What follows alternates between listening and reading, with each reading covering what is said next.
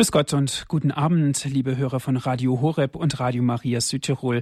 Herzlich willkommen zu unserer Credo-Sendung Credo, der Glaube der Kirche. Ich bin Andreas Martin und ich freue mich, dass wir diese gute Stunde wieder hier gemeinsam verbringen dürfen, dass ich Sie diese gute Stunde wieder begleiten darf. Heute, liebe Zuhörer, hören Sie den zweiten Teil unserer Sendereihe Tod und Auferstehung hier bei Radio Horeb in der Credo-Sendung. Es spricht zu uns Herr Professor Dr. Jörg Splett von der Universität St. Georgen in Frankfurt. Liebe Zuhörer, wenn wir vom Tod sprechen, haben wir gemeinhin die Vorstellung, dass es sich um das Letzte handelt, was ein Mensch ereilen kann und dass danach sozusagen alles ausgeschaltet und beendet wird, was mit dem Leben zu tun hat. Weit gefehlt. Der Philosoph Epikur äußerte sich einmal so mit dem Tod habe ich nichts zu schaffen. Bin ich, ist er nicht, ist er, bin ich nicht. Platon hingegen versteht den Tod als eine Trennung von Geist und Seele, und ich möchte hinzufügen, in der Seele liegt auch die Erkenntnis, um die es in unserem christlichen Leben und nach der Lehre der Heiligen Schrift geht, nämlich nach der nach unserem christlichen Verständnis den Tod als solches und die Auferstehung im himmlischen Paradies zu sehen. Sicherlich, liebe Zuhörer, ist ein wesentlicher Teil des Todes und auch der ungewissere Teil, um dies zu erklären, das, was wir nicht wissen und wir auch nicht beantworten können, wenn wir vom Tod sprechen, das ist die Hoffnung. Und je tiefer wir hineinschauen in dieses Thema, werden wir immer wieder Wegkreuzungen sehen und an diesen Wegkreuzungen angelangen, wo unser christliches Denken gefragt wird. Ich freue mich, heute Abend mit Ihnen über dieses großartige Thema zu sprechen, Tod und Auferstehung. Natürlich dürfen Sie später, liebe Zuhörer, auch mitsprechen, anrufen in diese Sendung. Die Telefonnummer werde ich Ihnen dann später bekannt geben. Ganz herzlich darf ich unseren Referent begrüßen. Es ist Herr Professor Jörg Splett. Er ist uns aus Frankfurt zugeschaltet. Guten Abend, Herr Professor Splett. Guten Abend, Herr Martin. Ich freue mich, dass Sie heute Abend wieder Zeit für uns haben, wieder zur Verfügung stehen. Ich darf Sie unseren Zuhörern vorstellen. Sie sind im Jahr 1936 in Magdeburg geboren. Sie haben Philosophie, Psychologie, Fundamentaltheologie und Pädagogik in Pullach, Köln und München studiert, waren nach ihrer Promotion Assistent des Karl Rahner und seit 1971 Professor für Philosophie an der Philosophisch-Theologischen Hochschule St. Georgen in Frankfurt am Main. Zugleich haben sie sich durch eine große und reiche Publikationstätigkeit ausgezeichnet. Herr Professor Splett, schauen wir kurz zurück auf unsere letzte Sendung. In meiner Einführung habe ich es bereits schon angekündigt. Der Tod als endgültig zu sehen, wäre ein sehr kurzer Gedanke, der sich auch nicht recht begründen lässt. Ja, man könnte sogar sagen, an sich ist endgültig gar nicht so ein schlechtes Wort. Wir hören immer heraus, endgültig. Es ist aus und alles vorbei. Aber wenn ich das Wort andersherum betone und sage endgültig, dann bekommt das Ganze eine neue Bedeutung. Und ich äh, glaube, wir müssen wirklich beide äh, Seiten bedenken, auch nach der Schrift. Das eine ist, steht im Neuen Testament, dass wie der Baum fällt, so liegt er und dass die Nacht kommt, wo man nicht mehr wirken kann. Äh, man kann also sein Leben nicht einfach fortsetzen und Dinge in diesem Sinn jetzt besser machen der Petrus kriegt nicht nochmal eine Magd geschickt und er kann dann seinen Herrn nicht verleugnen oder so. Da ist alles passiert. Aber zugleich, ich würde eher dieses andere Bild verwenden, es ist ein Buch fertig geschrieben oder eine äh, Schallplatte aufgenommen. Die Aufnahme ist fertig, aber jetzt kann sie abgehört werden. Endgültig sehr wohl. Es ist ein Ganzes geschlossen, ein Bogen ist erreicht, ein Leben ist vollendet, aber als dieses Vollendete kommt es nun in die Hand Gottes. Das müssen wir versuchen, miteinander auch philosophisch zu bedenken. Mhm. Also sozusagen philosophisch angedacht ist es natürlich zunächst mal das irdische Leben beendet. Das ist ja Faktum. Dennoch, so ist es. Genau, und dennoch ist es ja mit der Seele, geht es ja weiter voran. Und das ist genau dieser Punkt, wo auch die, die Philosophie ansetzt, nämlich an dem Ungewissen, was danach folgt. Eben, deswegen gibt es ja auch so die verschiedenen Vorstellungen. Davon haben wir auch ein bisschen geredet. Es gibt, äh, dass es nicht einfach aus ist mit dem Tod. Das scheint die Menschen, das haben wir auch miteinander bedacht, schon sehr lange bestimmt zu haben. Wo wir Begräbnisstätten finden, äh, wissen wir, wir haben es mit Menschen zu tun und nicht mehr mit Vormenschen oder Tieren. D dieser Gedanke, dass äh, es irgendwie ein Jenseits, sagen wir dann, einen anderen Ort, eine andere Welt, eine andere Zeit gibt, das scheint dem Menschen schon innezuwohnen, aus welchen Gründen auch immer. Die andere Frage ist, wie stellt man sich das vor? Es gibt Vorstellungen der Wiedergeburt, der Verwandlung eines neuen Lebens und dergleichen. Dass es in einer so großen Anzahl von Leuten wie heute die Meinung herrscht, es sei mit dem Tod einfach alles aus, das ist schon was ganz Neues mhm. kulturgeschichtlich geschaut. Ja, sicherlich existiert ja zumindest in dem Tod auch der Gedanke, dass irgendwas weiter passiert. Aus unserer christlichen Sicht natürlich auch das Leben im ewigen Leben. Die Seele geht also in das ewige Leben über. Es wird uns das himmlische Paradies angeboten. Aber wie ist das denn mit der Schöpfung? Es kann doch nichts entstehen ohne den Tod vorher. Eben, fragen wir mal kurz, was äh, Tod heißt. Vielleicht, äh, weil es äh, dieser Begriff so vielerlei enthält, äh, auch in der Theologie und wenn man sich noch erinnert an den Katechismus, es wird dort gesagt, dass der Tod durch die Sünde in die Welt gekommen ist. Also es gibt sicher einen Aspekt daran, der hier eine eigene Note hat. Auf der anderen Seite muss man sagen, dass auch wenn, ich sage mal ungeniert so, wenn Adam und Eva nicht gesündigt hätten, wären die nicht im Paradies geblieben, sondern sie wären irgendwann von dort her in den Himmel abgerufen worden. Das irdische Paradies, dieser Ort der Erprobung, der, der Wahl, der Entscheidung für Gott, das Leben, das hier einen Bogen schlägt, von einem Anfang bis zu seiner Vollendung, Endgültigkeit hatten wir vorhin gesagt, das hätte auch dorthin gehört. Dass das Ganze sich so ins Dunkel und in das Geheimnis und obendrein in Furcht und Dunkel entzieht, das hängt dann tatsächlich äh, nach unserem Glauben mit dem Urfall zusammen, aber nicht die Beendung des Lebens überhaupt. Was wäre das für ein Leben, das in dieser Irdischkeit immer so weiterliefe?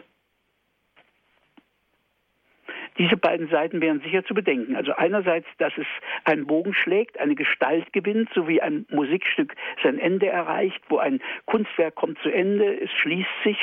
Es gibt keine Vollendung ohne Einwilligung ins Ende. Mhm. Aber Jetzt hatten wir es obendrein in diese merkwürdigen Formen mit Angst und Furcht besetzt und mit diesen ganzen Ungewissheiten und Dunkelheiten. Von denen sagt dann eben und die Offenbarung, dass das was zu tun hat mit diesem Urfall am Anfang. Und deswegen muss man immer schauen, wo da jetzt vom Tod äh, geredet wird, in welcher Form, wo ist dieser Gesichtspunkt der, der Strafe und des Verlorens im Vordergrund und wo kann man dran denken, dass es das ist, was eigentlich der Mensch sogar ersehnt, so wie also der Paulus ja auch sagt, eigentlich möchte ich schon beim Herrn sein und hier nicht noch weiter wursteln. Also dieser andere Gesichtspunkt, der dann hineinkäme.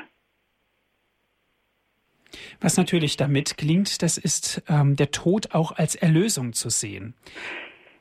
Das ist er in jedem Fall auch, indem man äh, sagen muss, das sagt auch Paulus, äh, es gibt eben kein Leid und Schmerz hier, das nicht zum Ende kommt. Und dann sagt er, dass die Leiden hier dieser Welt nicht zu vergleichen sind mit der Seligkeit, die uns erwartet. Das ist ein Gedanke, den trauen sich heute viele auch Prediger gar nicht mehr zu äußern, weil dann die Zeitgenossen sagen Vertröstung, Vertröstung. Die Frage ist, ob ich tatsächlich ohne einen solchen Gedanken, von Hoffnung haben Sie vorhin schon gesprochen, ob ich ohne einen solchen Gedanken über diese Grenze hinaus tatsächlich mit dem Leben hier umgehen kann und ob man es dann verantworten könnte, Kinder in die Welt zu setzen. Mhm.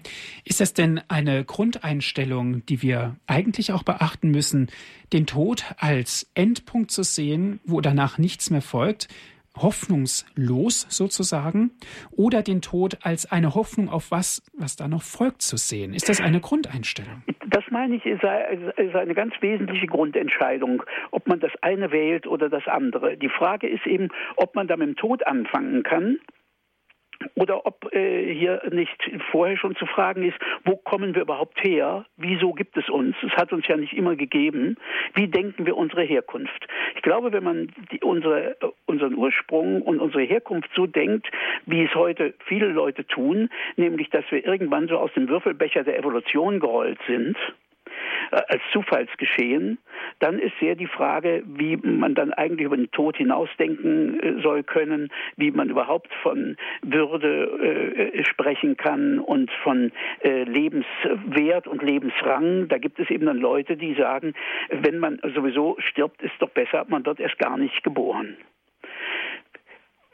Wenn ich aber diesen Anfang in den Blick nehme, wie es die biblische Tradition tut, dass wir beim Namen gerufen sind, von einem personalen Gott, dann bekommt natürlich auch das Ende hier dieser Geschichte und das hineingerufen, zurückgerufen werden zu ihm eine ganz neue Qualität.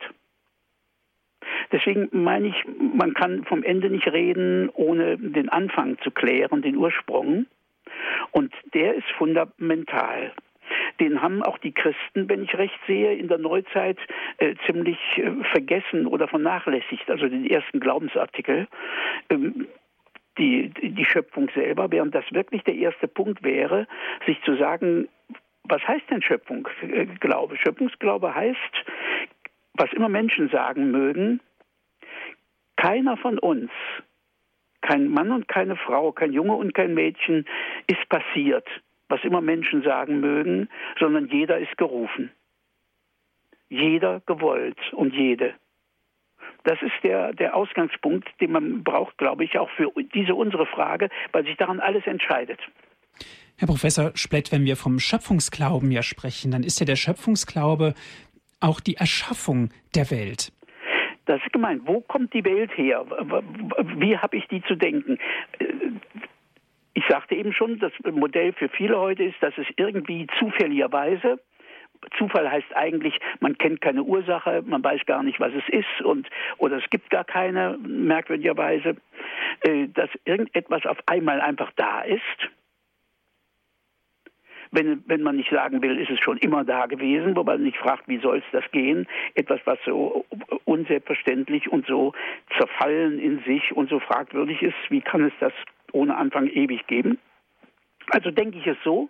Oder sage ich, Sein ist eigentlich gewollt und gerufen sein. Es gibt äh, jemanden, der in, aus einer inneren Macht und aus einer inneren Freiheit anderen Wesen gönnt zu sein und in ganz besonderer Weise personalen Freiheitswesen, Bewusstseinswesen gönnt zu sein. Dann kann man nämlich fragen, kann, will eine solche Wirklichkeit, eben, also ein personaler Gott, äh, so jemand wie eine Person bloß auf Zeit. Kann man dann noch sagen, der, hier wird ein Mensch gewollt für eine, einen Tag oder 80 Tage oder 80 Jahre oder 100 Jahre, aber nicht ein für alle Mal um seiner selbst willen. Das ist eigentlich der Kern, um den es dabei geht. Und deswegen muss man Anfang und Ende zusammendenken hier. Mhm. Wenn wir jetzt wirklich nochmal auf den Anfang schauen, im Christentum wird die Erschaffung des Universums aus dem Nichts durch Gott, also Creatio ex nihilo, vertreten. Eben, was ist damit gemeint? Äh, mit nichts ist nicht ein schwarzes Loch gemeint mhm. oder so etwas, auch nicht, dass es nicht wirklich ist. Vielleicht drückt man es besser positiv aus, als mit diesem negativen Ausdruck gemeint ist. Es gibt überhaupt nichts an uns, kein Krümelchen und kein gar nichts, das sich nicht äh, dem freien Willen des Schöpfers verdankt das meint dieses Nichts. Also es wird ausgeschlossen, dass es, wie zum Beispiel die Griechen gedacht haben, es immer schon irgend so ein Material gab, was darum lag. So fängt übrigens auch die Bibel noch an. Also diese Schöpfung aus nichts gibt es noch nicht in der, im Buch Genesis, im Anfang des Alten Testamentes, sondern da heißt es, es ist schon irgendwas da, es ist wüst und leer, es ist ein Chaos. Tovabu. Und dann ordnet Gott. Da hat äh, die Offenbarungsgeschichte schon in Israel lange gedauert, bis so 200 vor Christus eigentlich erst, dass wirklich klar wurde, hier ist nicht schon irgendwie ein Material da, das Gott nur ordnet.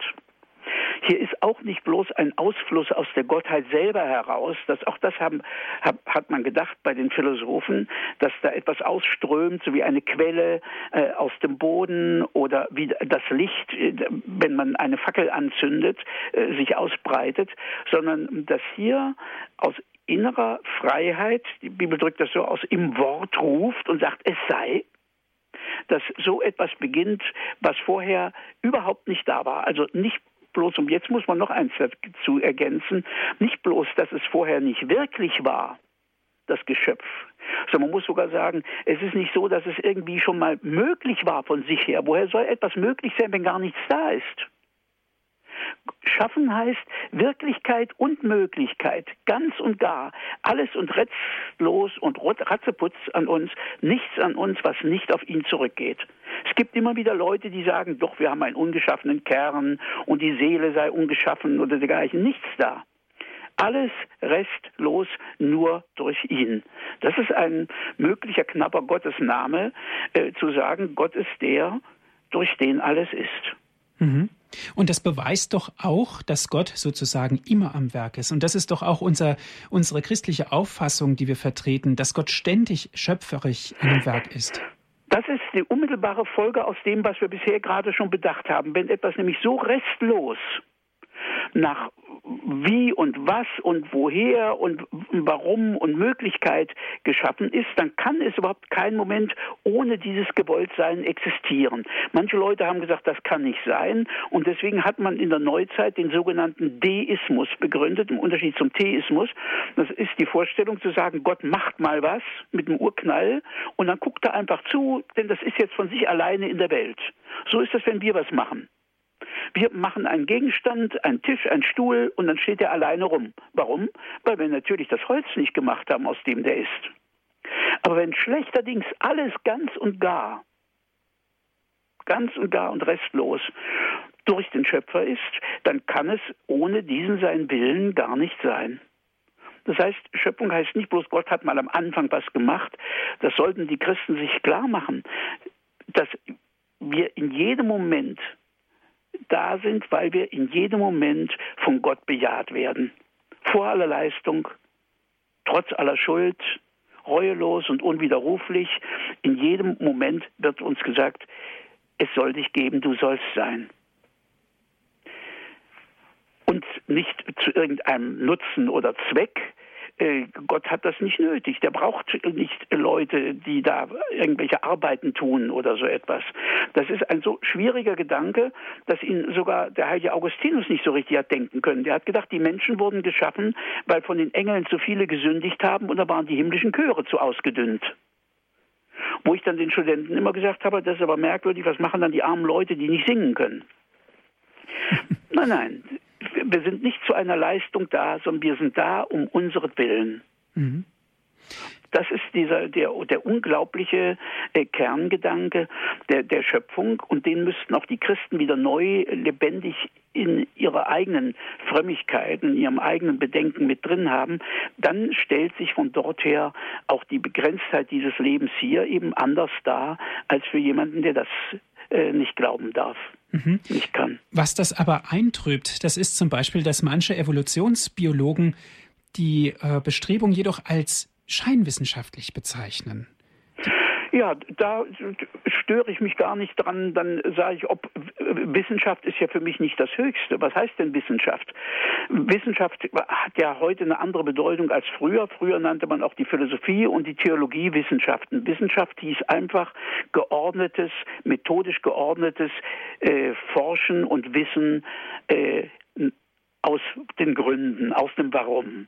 Heute heißt äh, Wissenschaft dieses methodisch äh, kritische äh, mit Experimenten erarbeiten eines bestimmten Gebietes rein objektiv. Das Subjekt darf gar nicht drin vorkommen.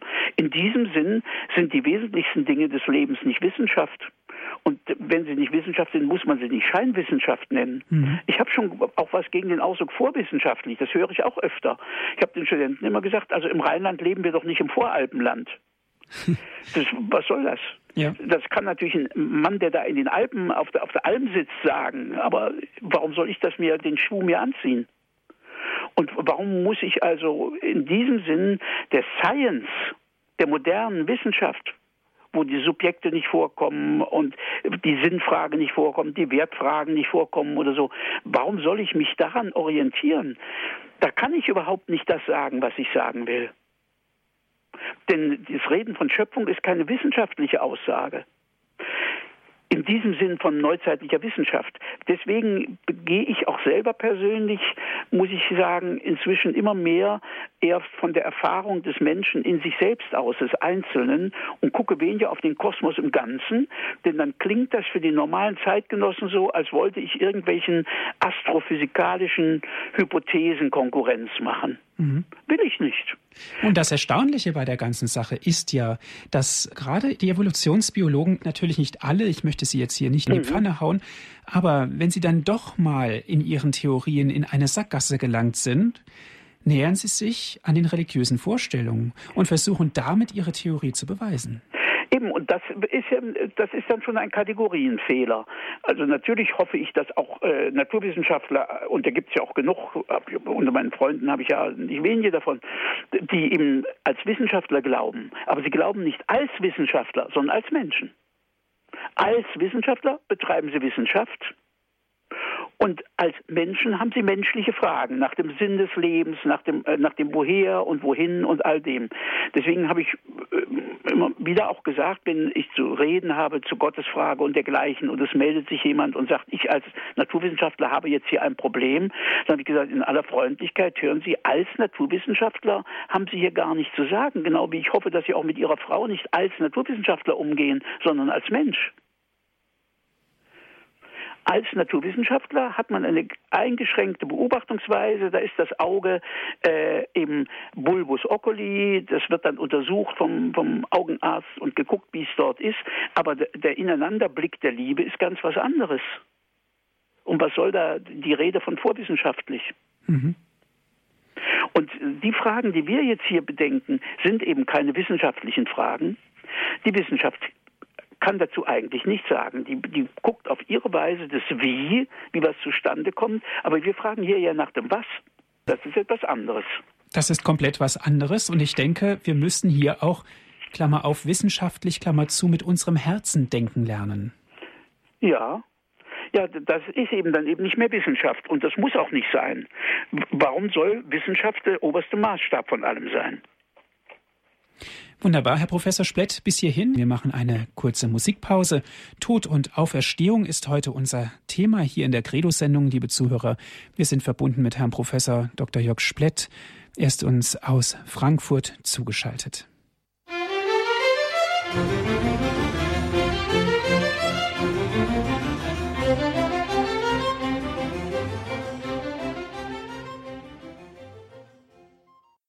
Sie haben eingeschaltet in der Credo-Sendung hier bei Radio Horeb. Tod und Auferstehung, liebe Zuhörer, das ist heute unser Thema. Und wir sind im Gespräch mit Herrn Professor Splett von der Theologisch-Philosophischen Hochschule St. Georgen in Frankfurt. Herr Professor Splett, Tod und Auferstehung. Tod haben wir jetzt sehr intensiv auch betrachtet. Nähern wir uns mal dem Begriff Auferstehung wenn wir das Wort sehen, müssten wir ja auch sofort mit unseren Vorstellungen eigentlich an Grenzen angelangt sein. Das sind wir da wirklich, ja. Gucken wir, also erstmal, wer oder was steht denn da auf? Im, im Glaubensbekenntnis als Auferstehung des Fleisches. Ähm, dann fragt man sich schon gleich, hm, was ist es? Und da muss man einen Moment äh, noch wieder noch einen Schritt zurückgehen zum Tod. Wenn die Griechen gesagt haben, Tod heißt die Trennung von äh, Leib und Seele. Der Leib zerfällt zum Leichnam und die äh, unsterbliche Seele, die bleibt dann übrig. Demgegenüber stellt eben der biblische Glaube den Gedanken hin, nein, der Mensch ist nicht einfach ein Geist in einem äh, Fleischorganismus, sondern der Mensch ist als Ganzer äh, geistig, seelisch, leiblich. Da sagen wir auch besser Leib statt Körper. Und sodass mit der Auferstehung mit der Betonung des Fleisches gemeint ist, ich bin nicht einfach bloß meine Seele, wie das beim Plato war, davon haben wir beim letzten Mal geredet, sondern der Mensch als Ganzer wurde von Gott geschaffen, der Mensch als Ganzer, er stirbt. Die Seele stirbt nicht, der Körper stirbt nicht, der Mensch stirbt. Und dieser Mensch als solcher, der verschwindet eben nicht ins Nichts. Das ist jetzt der Glaube und die Hoffnung äh, dieser Tradition, sondern als der, der er ist, als Ganzer, äh, kommt er, gerät er vor seinen Herrgott. Das ist das, was hier äh, gesagt wird. Drum äh, geahnt haben das schon die Griechen, wenn sie die Menschen die Sterblichen genannt haben. Die wussten auch, die Seele stirbt nicht. Die Götter sind unsterblich, die Tiere verenden, der Mensch stirbt. Er weiß, dass er stirbt, das trifft ihn, das schreckt ihn, äh, aber er selber ist es, der stirbt. Und von diesem wird jetzt gesagt, der verschwindet nicht ins Nichts, sondern das meinte ich von dem Ausdruck Endgültigkeit, der kommt mit allem, was er ist, getan hat und ist jetzt vor seinen äh, Gott. Deswegen, das hatten wir beim letzten Mal schon gedacht, von, bedacht von Gabriel Marcel her, dass er sagt, eine Person sagen, ich liebe dich heißt, du wirst nicht sterben, so lässt er eine Theaterfigur sagen. Und er meint damit nicht, dass die nicht stirbt, denn in diesem Stück geht es darum, dass der Mann, um den es da geht, fallen wird, im, sobald sein Urlaub herum ist im Krieg, sondern die Frage ist, wie liebe ich ein Wesen, von dem ich sage, von dir gibt es in 50 Jahren vielleicht Erinnerungen und Reste und Spuren, aber nicht dich. So liebt man ein Haustier. Ein Mensch ist er selbst. Und deswegen könnte man auch glatt sagen, anders als Marcel, jemanden lieben heißt sagen, du und ich, wir werden sterben. Und wir verbergen das auch nicht voreinander. Gerade dieses Wissen bewahrt einmal die Menschlichkeit unseres Miteinander. Es gibt dem Leben den Ernst und die Köstlichkeit des Einmaligen. Und es gibt ihm die Sinntiefe von Verheißung, weil wir nicht bloß enden, weil wir auch nicht bloß durch ein Tor durchgehen, eine Etage höher, äh, in einfach Fortsetzung des Lebens, sondern dass wir auf das zugehen, was Endgültigkeit äh, des Lebens hieß, dass das hineingehört. Und darum hat, äh, meine ich, der Tod diese doppelte Seite. einmal geht es um den anderen Menschen, einer geht und einer lässt den anderen gehen. Wer hat es schwerer? Wem ist es leichter? Das kann man äh, endlos miteinander hm, debattieren. Gönnt man dem einen, dass er weiterlebt? Gönnt man dem anderen, dass er an der Hand dessen stirbt, äh, den er liebt, während der andere dann äh, alleine sterben muss? Das kann man offen lassen. Aber es ist genau diese Frage, hier wird der wirkliche Ernst, meine ich, der Nächstenliebe deutlich. Ich darf nicht mehr leben, gönne ich dem anderen weiter zu leben oder nicht, das wird hier ernst im Konflikt von Mensch zu Mensch, dasselbe in der Spannung zu Gott hin. Wie gehe ich mit dem Schöpfer um, dass ich sage, also hier, das Leben hört jetzt auf, was soll ich eigentlich äh, damit, warum wird mir das jetzt genommen? Gehe ich dann hin und sage, das ist ein großes Scheitern, es ist ein äh, großes April-April oder tue ich das, so hat das in unserer alten Sprache geheißen, segne ich das Zeitliche?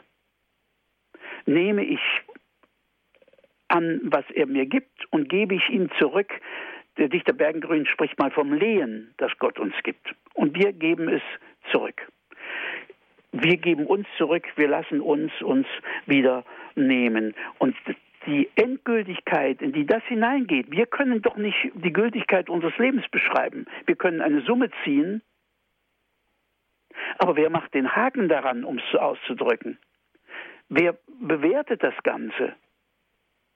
Das kann doch nur Gültigkeit geben, nicht was wir selber uns zurechtlegen. Das nennt dann die Schrift Gericht. Es ist von dem, dem etwas missverständlichen Ausdruck des Lohns die Rede. Gemeint ist Annahme und Gutheißung, Anerkennung. Das ist gemeint. Wird man selbst aufgenommen, angenommen, das Buch ist geschrieben, die Schallplatte, so sagte ich vorhin, aufgenommen und jetzt kann man die Freude des göttlichen Hörers sein und das wäre Auferstehung.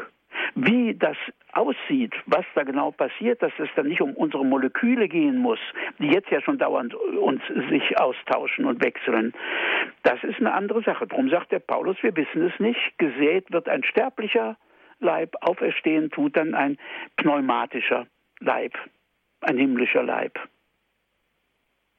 Mhm. Ich denke ganz klar und nochmal zurück zu dem Punkt, müssen wir auch das Missverständnis leider auch ausräumen, das oft in den Köpfen besteht, wenn wir von Auferstehung sprechen, dass es nicht um eine Wiederbelebung geht. Eben überhaupt nicht, nicht, sondern es, äh, das, wir haben ja die Berichte von der Begegnung mit dem verklärten Herrn. Nun kann man daraus auch nur mit aller Vorsicht überhaupt etwas äh, Konsequenzen ziehen, denn äh, der auferstandene Herr begegnet ja seinen Freunden in dieser Welt hier und unter den hiesigen Gesetzen, dann geht das gar nicht ohne Spannungen und merkwürdige äh, Widersprüche äh, auf. Wie das wirklich in sich und für sich in einer solchen Welt aussieht, das wissen wir ja überhaupt nicht. Jedenfalls kann es sich unmöglich darum handeln, um eine in dem Sinn Wiederbelebung, wie eben bei so jemand wie dem Lazarus, der dann hinterher sterben muss. Sonst ist ja ein Eingehen in eine ganz neue Welt. Das Wort, was da benutzt wird, heißt Verklärung. Aber was heißt das genau? Dass er durch die Tür, durch die Wände und die Türen gehen kann, aber zugleich ein Fisch essen. Wie bringt man das zusammen? Also deswegen sollte man sich da auch zurückhalten. Man kann sich alles Mögliche ausdenken und ausmalen und warum nicht, wenn man nur festhält, es sind äh, private Vorstellungen und Bilder und wie die Wirklichkeit aussehen wird, das äh, werden wir dann erfahren. So wie ja schon die Bilder, die dort benutzt werden, wenn man zum Beispiel das letzte Kapitel aus der geheimen Offenbarung liest wo da von der Stadt davon die Rede ist, die die Form von einem Würfel hat, so hoch wie breit und lang. Was soll das eigentlich, nicht wahr? Oder dass dort gesagt wird, äh, die Entschlafenen, aber wenn Paulus beim Herrn sein will, will er es doch nicht schlafend sein. Also die Bilder widersprechen sich gegenseitig und wir wollen doch nicht denken, dass die Leute damals so dumm waren, das nicht gemerkt zu haben sind die unterschiedlichsten Bilder, die benutzt werden im Bösen, vom Feuer, vom Finstern, vom Zähneknirschen und so weiter, vom Wurm und dergleichen. Und die positiven Beschreibungen sind genauso äh, unfasslich und ungreifbar. Entscheidend ist, deswegen liebe ich, liebe ich dieses Wort so Vollendung oder Endgültigkeit, die Erfüllung dessen, wozu man dort unterwegs ist und die sieht dann anders aus, genau wie sich äh, keine Blüte vorstellen kann, was hinterher ein Apfel ist. Aber ganz entscheidend, wenn wir von Vollendung sprechen, im ganz positiven und wohlwollenden Sinne, ist natürlich auch die Lebensweise, der Weg bis zur Vollendung. Ist, da, da, hängt alles dran, denn vollendet wird ja nur das, was man vorher macht. Deswegen diese mein Bilder mit der Aufnahme oder mit dem geschriebenen Buch. Hier wird geschrieben, hier wird gemacht und dann liegt es. Unabänderlich ist es das. Äh, Paterana pflegte sagen, so zeugt sich die Seele aus. Also wir tun etwas in unserem Leben und dadurch werden wir jemand. Wir können uns ja nicht machen, sondern wir machen was. Man bemüht sich, was weiß ich, richtige Brötchen zu backen oder die Haare richtig zu schneiden oder irgendwas Philosophisches sich zurechtzulegen. Und wenn das klappt, wird man ein guter Bäcker, ein guter Friseur, äh, ein guter Schriftsteller oder wie immer. Also ich tue etwas und werde dadurch jemand. Und nur durch dieses Geschehen werde ich. Am Ende bin ich der, der das aus sich gemacht hat. Drum erlaubt sich Thomas sogar den Ausdruck für den freien Menschen, er sei die Ursache seiner selbst. In gewisser Weise gestalten wir uns selbst. Wir machen uns zu dem, der wir dann am Ende sind nicht allein aus eigenen Kräften, wie nichts geht aus eigenen Kräften, wenn man schreibt oder malt oder sonst was tut, äh, aber es wird gestaltet und so gestalten wir uns. Nochmal, wir machen etwas und werden dadurch jemand. Und das, was dort, soweit wie wir kommen, ist es das. Dann gibt es das, was jetzt wir Katholiken nochmal nennen Fegfeuer. Also dann werden nochmal so die äh, äh, Druckfehler beseitigt im äh, Manuskript und im Buch und die, die Kratzer von der Platte runter und so. Und dann ist es endgültig fertig. Und das heißt dann Ewigkeit. Mhm. Herr Professor Splett, wenn wir von Auferstehung sprechen, müssten wir ja auch aus unserem christlichen Denken auch von Rettung sprechen. Ja, kann man auch so ausdrücken, wenn man eben dran denkt, dass es, äh, dass uns ja jeden Moment das Nichts bedroht und man nicht einfach sagen kann, die Seele als solche kann gar nicht kaputt gehen. Das haben ja so diese ersten Beweise versucht. Die haben gesagt, die Seele hat keine Teile, also kann sie gar nicht zerfallen. Sie kann natürlich nicht zerfallen, aber sie kann einfach erlöschen. Wenn sie, wenn Gott sie nicht hält. Das haben wir ja eingangs gesagt. Schaffen heißt in jedem Moment bejaht werden. Insofern werden wir immer von ihm gewissermaßen über dem Nichts gehalten. Das ist jedes Mal, ob ich das Bewahren oder Retten nenne, ist derselbe Ausdruck, dieselbe Wirklichkeit. So muss ich sagen. Die ist gegeben damit, ja. Mhm. Liebe Zuhörer, ich lade Sie ein, wenn Sie mitsprechen wollen über das Thema Tod und Auferstehung, vielleicht auch aus der Frage heraus, was für Sie Auferstehung bedeutet. Ich lade Sie ein, rufen Sie an. Das Thema ist Tod und Auferstehung. Wir sprechen mit Herrn Professor Dr. Jörg Splett von der Theologisch-Philosophischen Universität St. Georgen.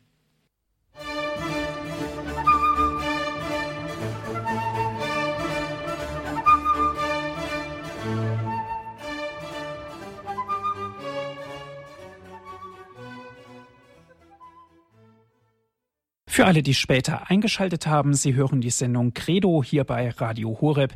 Ich bin Andreas Martin. Liebe Zuhörer, heute besprechen wir das Thema Tod und Auferstehung. Wir sind verbunden mit Herrn Professor Jörg Splett von der Theologisch-Philosophischen Hochschule St. Georgen in Frankfurt am Main. Er ist uns von dort aus auch zugeschaltet. Herr Professor Splett, einen ersten Hörer habe ich in der Leitung. Es ist Herr Kuschel. Er ruft aus Jena an. Guten Abend. Guten Abend, Herr Kuschel. Guten Abend. Äh, in all unseren Vorstellungen spielen Raum und Zeit eine Rolle. Wir können nicht denken äh, oder nicht ohne besondere Schulung denken, äh, abstrakt abstrahieren von Raum und Zeit. Mhm. Aber so Raum und Zeit hat Gott mit, zusammen mit unserer materiellen Welt geschaffen. Mit unserem Tod aber verlassen wir diese Welt, also unsere Geist, Seele, das geistige Prinzip, also die Seele, ich verlasse diese Welt. Verlasse ich dann auch den Zusammenhang mit der Zeit, den Zusammenhang mit dem Raum? Mhm. Äh, ich meine, dass man da sagen müsste, nein. Das ist genau gemeint mit Auferstehung äh, des Fleisches. Jemand, der gelebt hat, ist nicht zeitlos sondern er hat ja eine Vergangenheit. So wie also jetzt biblisch gesprochen Jesus die Wundmale weiter an sich trägt. Also wer Vergangenheit hat, ist nicht rein zeitlos. Zeitlos ist die Mathematik vielleicht. Und das ist die Gefahr für die Naturwissenschaftler, dass die, zum Beispiel bei Einstein war es völlig klar, dass er vertritt, es gibt eigentlich nicht Raum und Zeit, die gehören nur hierher und die verschwinden eigentlich. Damit würde dann auch das Individuum verschwinden und die Geschichte verschwinden. Das sind aber ganz wesentliche Grundbestandteile, die bleiben.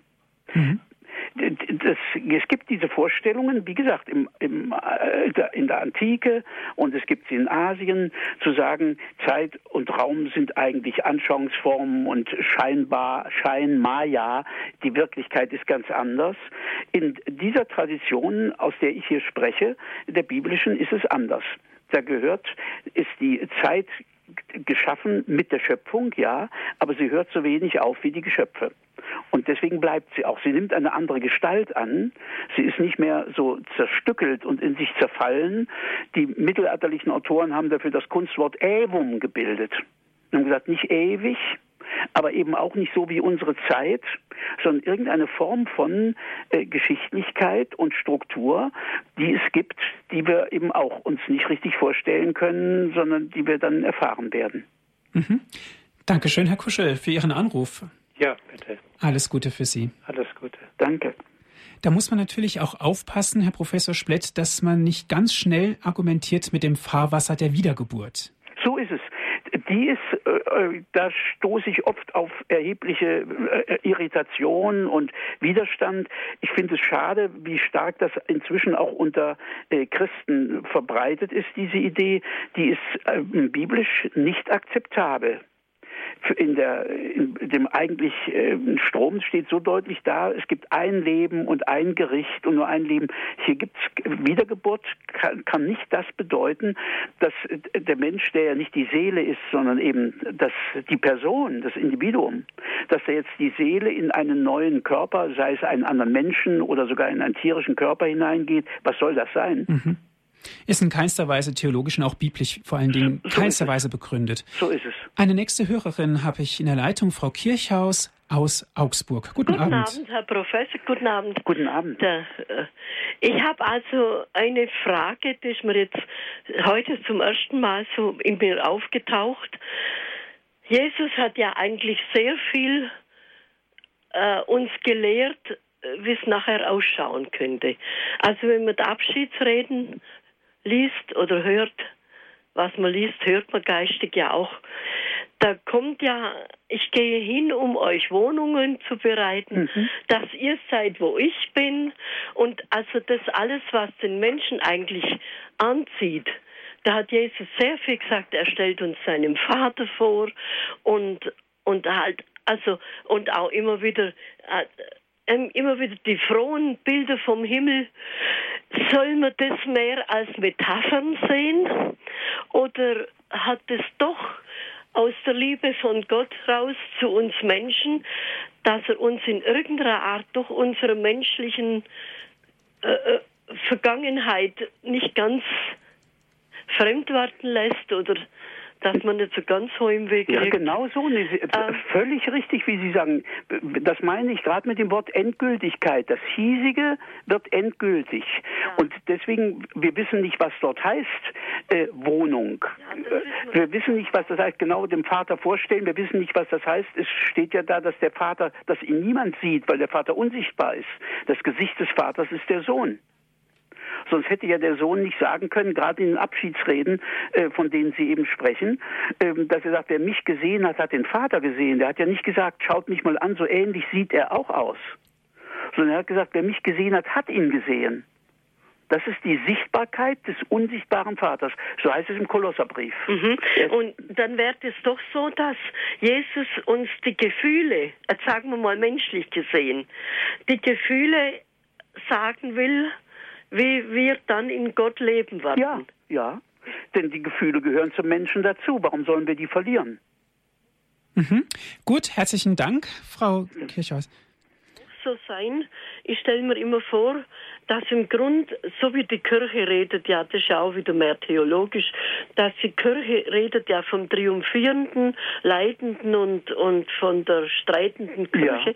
Das ist äh, schon natürlich nicht auf die Ewigkeit so ganz zu beziehen, schon auch, aber, aber kann das doch so sein, dass, dass, dass alles, was war, in Gott hineinwandert, wie in einen großen Mantel oder in ein Haus oder dass alles, was denkt und fühlt und eigentlich Gott letztlich ist und dass es aber alle seine Geschöpfe sind, wie seine Organe in ihm, also das ist jetzt primitiv vielleicht sagen, in ihm wirken in seiner Vielfalt. Ja, ja, besser ist schon, dass wir ihm gegenüberstehen. Also wissen Sie, wir, wir können ja nur tatsächlich, wie Sie sagen, so Bilder äh, verwenden. Aber unter den Bildern sind im, äh, gehören in den Vordergrund die mit dem Gegenüber. Also wir sind nicht ein Organ Gottes, sondern wir sind sein Du. So wie das Kind im Mutterschoß ja auch nicht ein Organ der Mutter ist, sondern es ist ja, äh, das ist eine, eine Kommunikation, ein Dialog zwischen äh, Mutter und Kind. Und so ist, dürfen wir das tun. Deswegen ist die Rede von der himmlischen Liturgie. Davon ist in jeder Präfation die Rede in der Messe, dass wir zusammen mit den himmlischen Heerscharen die himmlische Liturgie feiern. Also es ist ein Gegenüber. Ein Gegenüber von uns zu unseren Mitmenschen und ein Gegenüber der Menschen zu Gott. Und das Ganze in Gott. Aber eben ganz entscheidend gegenüber. Mhm. Manche meinen, das Bild mit dem äh, in einem Körper drin wie ein Organ, das sei intimer. Das ist nicht intimer. Die intimste Form des Miteinanderseins ist das von Auge zu Auge, von Blick in Blick, von Angesicht zu Angesicht. Und davon spricht die Schrift. Herzlichen Dank für Ihre Antwort, Herr Professor Splett, und Dankeschön, Frau Kirchhaus, dass Sie angerufen haben. Danke. Alles Gute nach. Augsburg. Danke. Auf Wiederhören. Frau Götzen aus Düsseldorf ist unsere nächste Anruferin. Grüß Gott. Grüß Gott, Herr Martin. Grüß Gott, Herr Professor. Vielen Dank Grüß Sie. für Ihren aufschlussreichen Vortrag. Äh, mich quält eigentlich schon lange eine Frage. Ich bin seit dem dritten Lebensjahr krank. Ich habe Rheuma und kann seit 20 Jahren nur noch im Rollstuhl mich bewegen und bin dazu jetzt noch in den letzten Jahren erblindet. Für mich ist die Frage, ich bin also gläubige Christin, für mich ist die Frage, wenn ich nun sterbe und das habe ich mich früher furchtbar darauf gefreut. Es wird also wunderbar. Dann sehe ich Jesus. Dann kann ich ähm, knien. Dann kann ich tanzen. Dann kann ich äh, ja zum Beispiel die Heiligen umarmen, die, mich an Jesus lehnen, seine Seitenwunde äh, anbeten. Und äh, irgendwie wird es aber immer doch von Entschuldigungen, aber von anderen Theologen als sehr unklar und dann erst, wenn das jüngste und endgültige Gericht ist, hat man wieder einen Körper.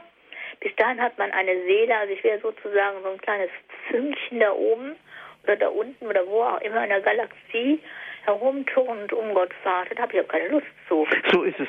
Nein, nein, so wird es auch, ich glaube auch nicht sein. Es ist richtig, es ist strittig unter den äh, Theologen und den Fachleuten, äh, ob wir tatsächlich bis zum jüngsten Tage warten müssen, um wieder einen Leib zu bekommen oder ob wir den gleich bekommen.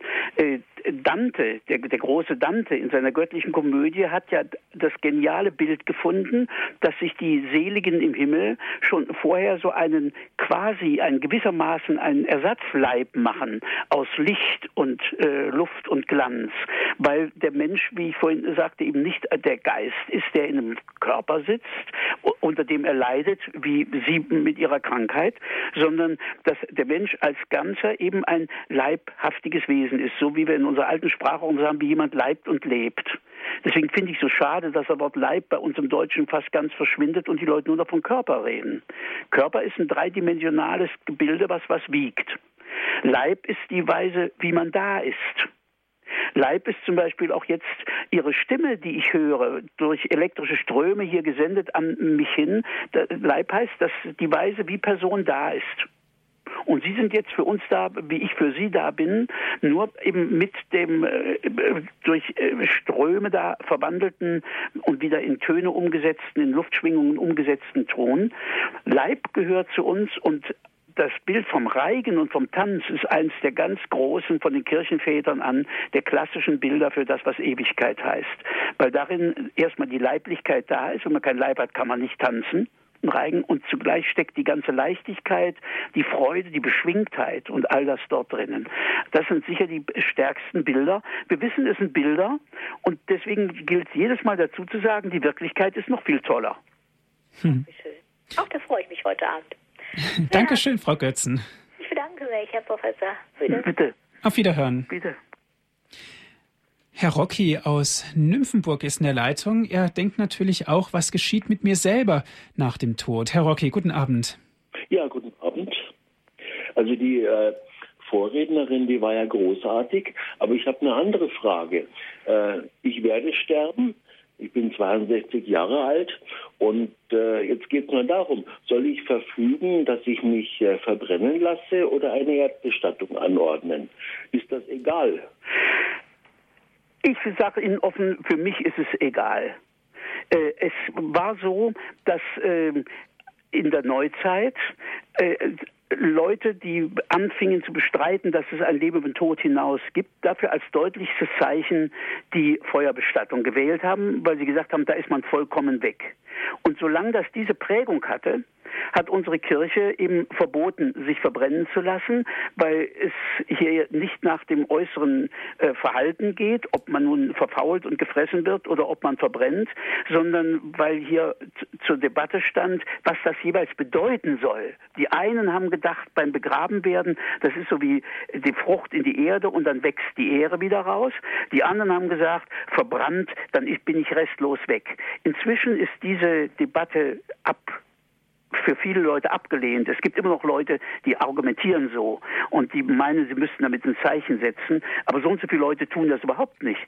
Sondern die sagen, ich will in einer Weise irgendwie da sein, noch für meine Nachkommen oder so ähnlich. Deswegen ist es gut, wenn es irgendwo eine Stätte gibt, wo ich bin.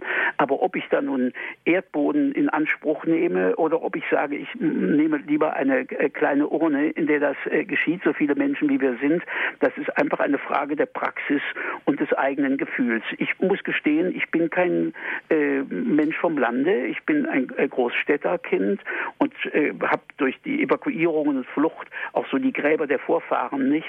Ich habe kein unmittelbares äh, Verhältnis äh, jetzt in besonderer Weise zum Grab. Ich weiß, dass es andere Menschen haben. Aber ich will auch hier nur darauf hinweisen, dass da manches auch etwas merkwürdig ist. Zum Beispiel, wenn ich in Liebfrauendom in München gehe und dann ist da am Grab vom Faulhaber steht daran, er erwartet hier die Auferstehung, steht da auf Lateinisch. Als ob der da die Auferstehung erwartet. Der ist doch längst im Himmel. Mhm. Also ich kann deswegen äh, richtig umgehen mit der Beerdigung und ich kann falsch umgehen mit der Beerdigung. Ich kann richtig umgehen mit dem Verbranntwerden und ich kann falsch damit umgehen damit. Es gibt äh, Leute, die sich bemühen, weil die sagen, die, äh, die ganze Tradition ist eigentlich die der des Beerdigens und Begrabens.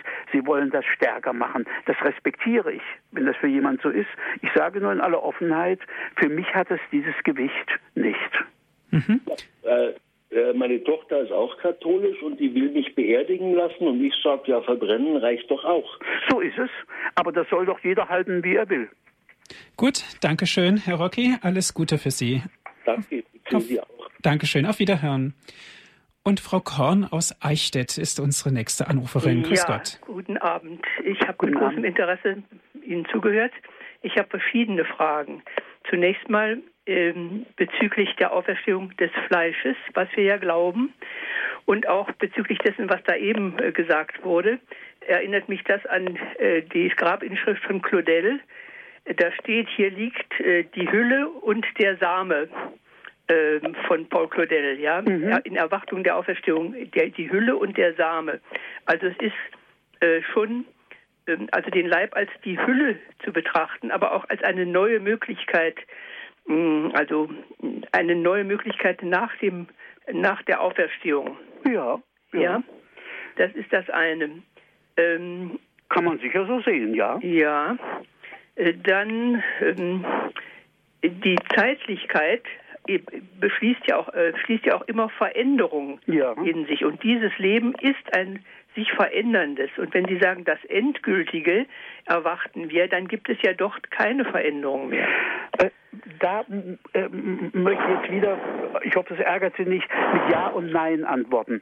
Also ist es so, so ähnlich wie wenn Sie ein äh, Musikstück äh, hören, dann äh, Sie kennen es schon ganz genau, es ist immer dasselbe Musikstück, aber Sie wachsen hinein und sehen einfach, äh, es erschließt sich mehr, es kriegt neue Dimensionen, wie bei jeder Meditation. Also dasselbe wird einfach nochmal tiefer erreicht, so wie wenn man sich auf einer Spiel Spirale bewegt, entweder hinauf oder hinunter. Man kommt wieder an denselben Punkt, aber nicht auf derselben Höhe. Und insofern gibt es eine Vertiefung, behaupte ich, auch in der Ewigkeit. Tatsächlich passiert nicht mehr keine Entscheidungen mehr. Aber das, was da ist, dass das immer tiefer verstanden und aufgenommen und verkostet werden kann. Das meine ich gehört äh, unbedingt mit dazu. Also deswegen einerseits keine Geschichte mehr. Das habe ich ja auch unterstrichen. Man kann nicht nochmal da was gut machen, äh, was man vorher unterlassen hat. Passiert ist passiert und nicht getan ist nicht getan. Das kann bereut und verwandelt werden und dann steckt es drin.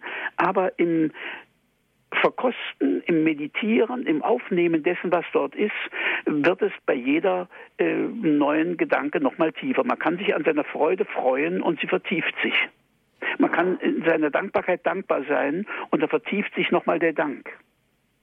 Und deswegen gibt es ein, irgendeine Art von Nacheinander. Es ist nicht unser Auseinander der Zeit wie hier, aber eine Art von Nacheinander. Mein schlichtes Argument heißt, wer Vergangenheit hat, ist nicht einfach im puren Jetzt. Und Vergangenheit haben wir. Leiden ist vergänglich. Gelitten haben ist unvergänglich. Aber auch das gelitten haben kann sich vertiefen von Mal zu Mal. Im Blick auf die Wundmale nennen wir das, der Außer kam vorhin schon vor, Verklärung. Mhm. Dankeschön, Frau Korn. Ja, da möchte ich gerne noch zwei ganz kleine Gedichte zu, vortragen. Erstens einmal zu dem letzten, das gelitten haben, das bleibt. Da habe ich also geschrieben, jenseits, nicht was du galtest gilt. Was man dir zu Gelte nicht vergönnte, das gilt.